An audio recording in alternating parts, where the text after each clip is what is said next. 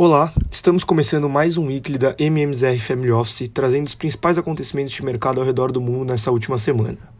Na China, a semana foi marcada pelo 20 Congresso Nacional Chinês do Partido Comunista, que confirmou o terceiro mandato de Xi Jinping.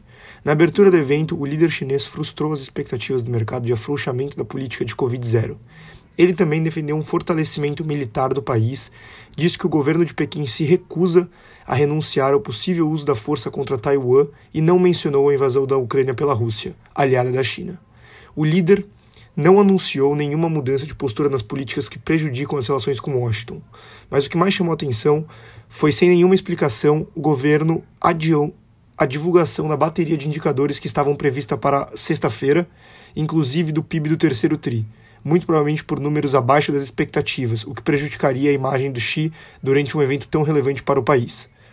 Sobre a política monetária, em linha com a previsão, o BC chinês manteve as principais taxas de juros apesar da desaceleração econômica e fraqueza do yuan.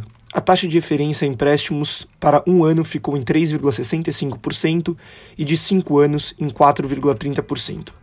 Ainda no continente asiático, no Japão, a inflação ao consumidor acelerou em setembro a 3%, nova máxima em oito anos, desafi é, desafiando a determinação do BOJ e manter a postura de política ultraflexível, enquanto o iene se deprecia às mínimas em 32 anos.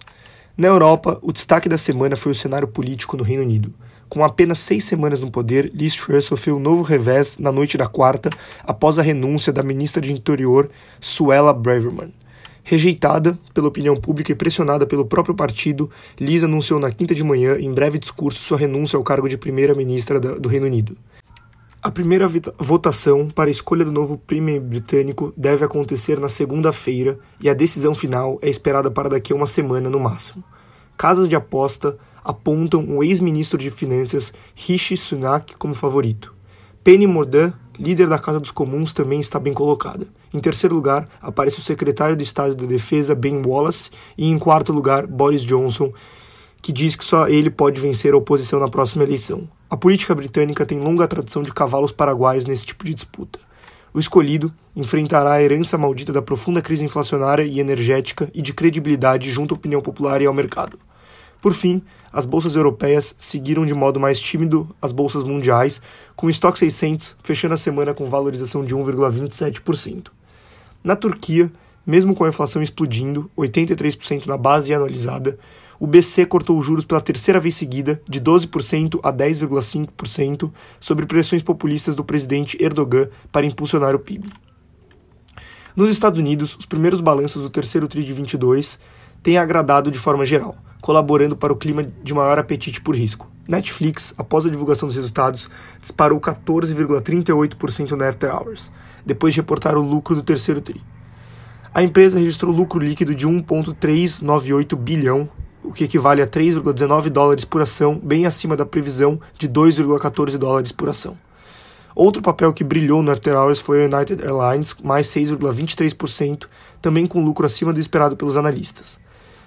Um dos principais destaques veio do setor financeiro, após Goldman Sachs divulgar bons resultados, valorizando mais 2,33% no After Hours, seguido por outros bancos grandes como o Bank of America e o JP Morgan. As discussões sobre o petróleo e o PEP+, ainda seguem alta, mas o barril não caiu nem mesmo com o dólar forte e a confirmação de que o governo americano vai liberar 15 milhões de barris de suas reservas estratégicas de petróleo em dezembro, como a Casa Branca já havia antecipado na terça-feira. Volume não muito expressivo, tendo em vista que o PEP+, acabou de anunciar a redução na produção em 2, 2 milhões de barris de petróleo por dia, o que equivaleria a apenas 7,5 dias dessas medidas adotadas pelo governo americano. Biden anunciou que, se necessário, um volume ainda maior da commodity poderá ser disponibilizado para venda e avisou que os Estados Unidos só pretende recompor as reservas quando o WTI cair abaixo de 72 dólares por barril. Sobre política monetária, Bullard, um dos membros do Fed, disse que o mercado de trabalho dá espaço para maior juro. Porém, em geral, as declarações dovish dos Fed Boys na sexta-feira, indicando que o ritmo de aperto monetário deve perder força a partir de dezembro, dão fôlego aos ativos de risco.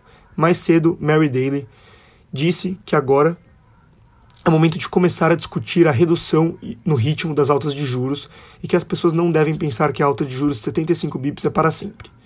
Há pouco, Charles Evans acrescentou que, que as projeções do Fed não apontam para a recessão econômica e que a inflação deve desacelerar significativamente em 2023. Após declarações de Mary Daly, Fed de São, Franci Fed de São Francisco, apostas de aumento de 50 bips no juro do ZEWA em dezembro empataram com 0,75. Para 0,50 estão em 47,7% contra 48,4% do mercado esperando 75 pontos percentuais. Antes das declarações, os percentuais estavam em 35,9% para 0,50% e 61,3% para 0,75%, assim colaborando para um cenário mais parelho entre 50% e 75%, mostrando uma dúvida ali entre o mercado. A Fitch cortou a projeção do crescimento do PIB americano de 1,5% para 0,5% no ano que vem e espera que os Estados Unidos entrem no território de recessão moderada no segundo TRI de 2023, semelhante à do início da década de 1990 os índices avançaram em Wall Street diante da expectativa de um ritmo menor de aumento dos do juros pelo Fed. Na sexta, o Dow Jones subiu 2,47% aos 31.082 pontos e fechou a semana com valorização de 4,89%. O S&P 500 avançou 2,37% na sexta, aos 3.752 pontos, com valorização semanal de 4,74%. E a Nasdaq ganhou 2,31% aos 10.859 pontos e na semana fechou com valorização de mais 5,22%. No cenário local, a proximidade do segundo turno vem fazendo preço nos mercados. As últimas pesquisas de segundo turno divulgadas mostram uma dinâmica favorável ao presidente Bolsonaro, com gap das intenções de votos entre Lula e Bolsonaro diminuindo para 3 4 pontos percentuais, o que significa empate técnico entre os dois candidatos. Caso a dinâmica positiva para Bolsonaro permaneça nos próximos dias, é possível uma virada de placar. A pesquisa Datafolha aproximou os dois candidatos em situação de empate técnico e elegeu o Sudeste como foco da campanha nesta reta final. A disputa na maior região eleitoral deverá ser voto a voto. Lula, com 49% dos votos totais, e Bolsonaro, com 45%, nunca tiveram diferença tão pequena. Considerando os votos válidos, Lula oscilou um ponto para baixo, de 53% para 52%, e Bolsonaro um ponto para cima, de 47% para 48%. Essa, também, essa tendência também está sendo exibida por outras pesquisas, como a do Instituto Paraná e a da Quest.